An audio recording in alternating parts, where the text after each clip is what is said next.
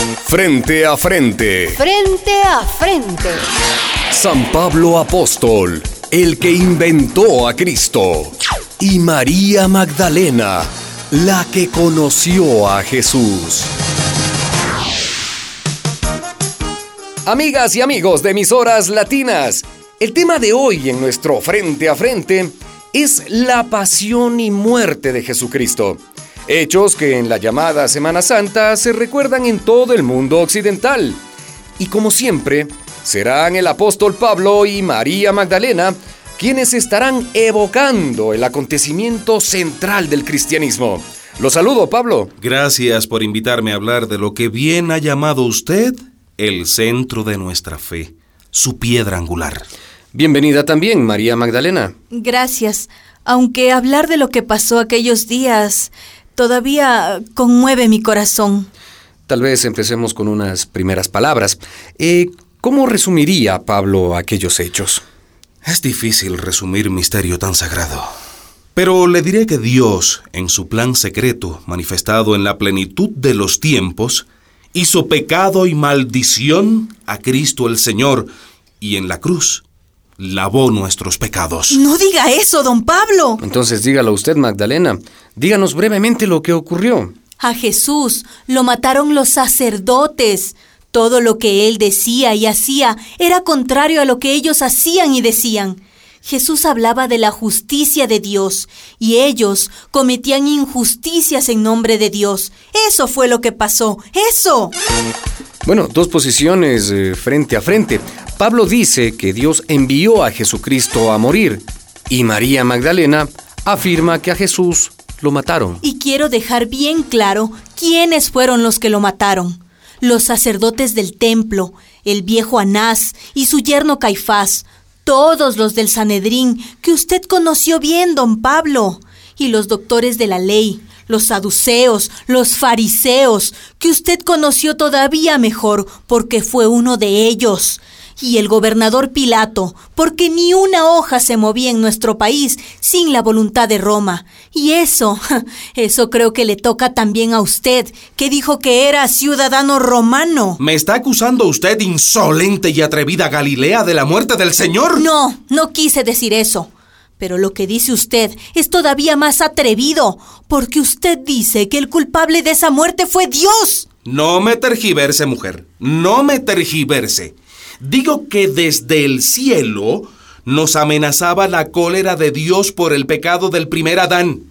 Y Dios eligió a su Hijo Jesucristo como víctima para concedernos perdón y gracia. ¿Pero de qué Dios habla usted, don Pablo? ¿De qué Dios?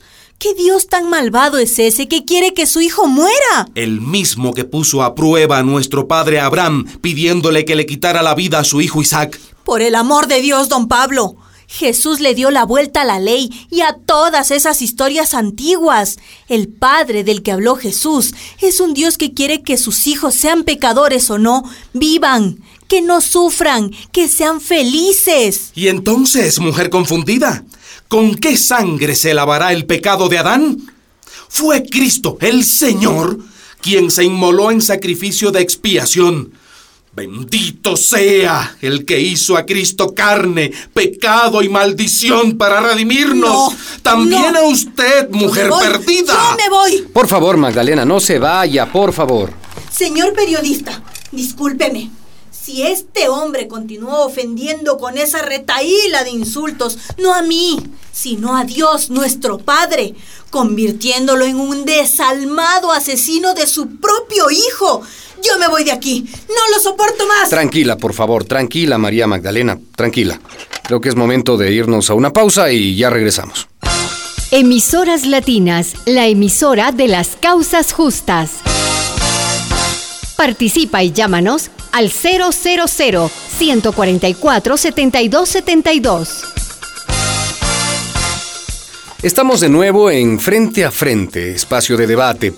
El día de hoy contrastando lo que Pablo enseñó y escribió en sus cartas sobre la muerte de Jesús. Ya lo dije. Murió para cumplir el plan de Dios y así salvarnos con su sangre redentora y de esa espere, Pablo, espere, por favor, espere. Queremos escuchar también lo que María Magdalena nos puede relatar de aquellos hechos. ¿Está más tranquila, María? Sí, me tranquilizaré, porque quiero desmentir lo que ha dicho este hombre. Entonces, eh, María Magdalena, como usted fue testiga de los hechos, eh, como estuvo allí, eh, llegando incluso hasta al pie de la cruz, Sí. háganos un recuento de lo que pasó. Preguntas concretas, respuestas breves, ¿de acuerdo? De acuerdo. Muy bien, veamos. Cuando Jesús fue aquel año a Jerusalén, ¿él sabía que iba a morir? Lo que sabía era que ir allá era un riesgo. Los que fuimos con él, su madre, yo, Pedro, todos sabíamos que era muy peligroso. El movimiento de Jesús llevaba ya tiempo en Galilea. Jesús ya era conocido y quería hacerse oír en la capital, en Jerusalén. Bueno, ¿y al llegar qué hizo? Se escondió. ¿Cómo que se escondió? Sí, ¿Dónde? En Betania, en la taberna de sus amigos Lázaro, Marta y María. Así estaríamos cerca de Jerusalén. Y Jesús sabría cuándo empezar su plan. ¿Cuál era el plan? El plan era llegar al templo, denunciar allí a los sacerdotes que habían hecho de la religión un negocio y de la casa de Dios una cueva de bandidos. Quería hablarles duro a aquella raza de víboras. Hacer algo de impacto. ¿Por qué? Él quería apresurar la llegada del reino de Dios. Habla usted de lo ocurrido el domingo de Ramos. ¡Qué ramos! Unos días antes de la Pascua entramos cientos de gentes con Jesús en el templo. Jesús con un látigo en la mano. Bueno, ¿y qué efecto tuvo eso? Imagínese, un Galileo tomándose el templo de Jerusalén. Ja, Nunca se había visto algo así. Y lo que dijo allí, ni Isaías ni Oseas dijeron nunca nada igual, y menos en el lugar que tan santo decían que era. Y haciendo eso, firmó su sentencia de muerte. Bueno, él no firmó nada porque él no sabía escribir. Pero al día siguiente de lo del templo, las autoridades religiosas leyeron por la ciudad una orden de captura contra él, para matarlo. Y lo capturaron. Volvimos a escondernos en Betania, pero Judas y los guerrilleros celotes eran muy impacientes y lo complicaron todo. Bueno, pero ¿cómo fue? Cuéntenos. Los celotes se entusiasmaron tanto con el alboroto del templo que pensaron que era el momento de enfrentar a los romanos. Eso no era posible. Los romanos hubieran hecho una matanza. El plan de Jesús era ir poco a poco abriéndole los ojos a la gente. Un plan con, con visión de largo plazo. Sí, eso. Los celotes lograron convencer a Judas que si apresaban a Jesús, la gente en Jerusalén se alzaría contra Roma.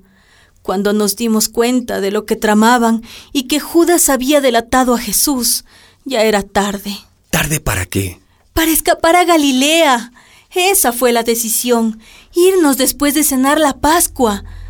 Esa noche nos fuimos a esconder en Getsemaní, esperando que amaneciera, para regresarnos al norte, a Galilea.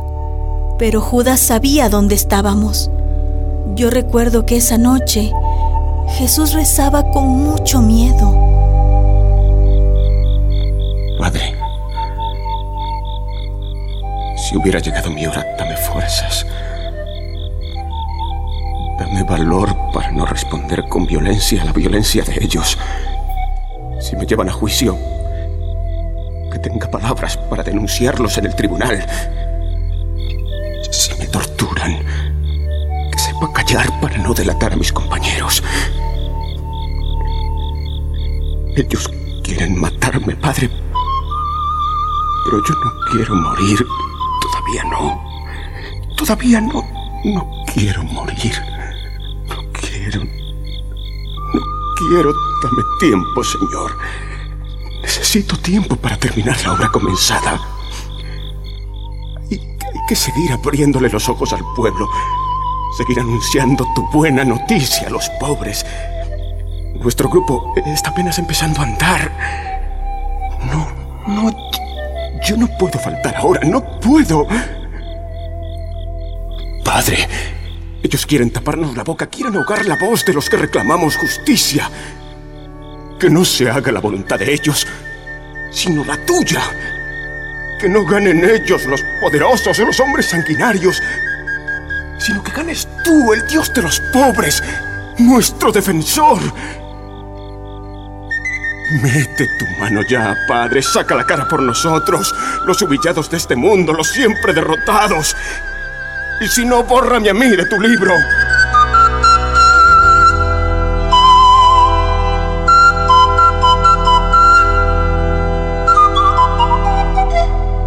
María Magdalena, espero que después de toda esa fábula, usted diga en algún momento que Jesús obedeció el plan de Dios y se entregó a la muerte. No, don Pablo, Jesús no se entregó a ninguna muerte. Él se dejó apresar aquella noche para darnos tiempo de huir a nosotros. Lo que siguió ya no lo vimos, pero lo supimos después. Amaneciendo, Pilato lo sacó a la explanada, herido destrozado, con una corona de espinas en la cabeza. No, no puedo. Siga usted. Bueno, eh, toda esta historia que Magdalena nos ha relatado termina en una cruz. La tortura más horrenda que conoció el mundo antiguo. Miles de hombres crucificó Roma durante décadas. ¿No le fue difícil a usted, Pablo, predicar a un Dios que terminó fracasado en una cruz? Señor periodista, con orgullo proclamaba yo a un Mesías crucificado, vergüenza para los judíos y locura para los gentiles. Les decía que en la cruz Dios clavó el comprobante de nuestra deuda y lo anuló, que por la humillación de la cruz vino la gracia y el perdón. Los gentiles me escuchaban y se convertían. Mire, don Pablo. Mire, y se lo digo ya tranquila. Yo no sé en qué convertiría usted a los gentiles. Usted está desvariando. Y no termino de entender por qué dice todo eso que dice. ¿No termina de entender usted, mujer, el misterio de la multiforme sabiduría de Dios? No, no lo entiendo. ¿Acaso no cree usted que la cruz fue un final humillante? No, no lo creo. Porque en Galilea la cruz no era una humillación, era señal de resistencia. Los romanos crucificaban a nuestros hombres para desanimarnos, pero no lo lograban.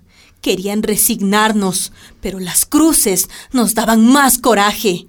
En la cruz morían los mejores, los más valientes, como Jesús. Ah, Galilea tenía que ser. Fariseo tenía que ser. Famosos son los galileos por sus cuenteretes. Peor si son mujeres. No sé de dónde saca eso. Eso lo aprendí de niña y de niño lo aprendió Jesús cuando vimos a los valientes de Séforis morir crucificados. Bueno, durante todo este polémico debate, eh, una señora llamado una y otra vez, eh, como no le dimos pase, dejó una pregunta en el celular para usted, María Magdalena. Sí. Óigala. Si Jesús no vino a morir, ¿a qué vino? Dígame, ¿para qué vino? No la responderemos ahora porque nuestro técnico nos hace señas que estamos fuera de tiempo. Pero no se preocupe nuestra audiencia que este debate se encuentra en su momento más álgido y lo retomaremos en una próxima transmisión. Nos encuentran en la web www.emisoraslatinas.net. Hasta la próxima. Y recuerden, quien tiene preguntas, piensa. Quien solo tiene respuestas, bueno, obedece. Estuvo con ustedes, Juan Luis. Una producción de María y José Ignacio López Vigil, autores de Un tal Jesús y otro Dios es posible.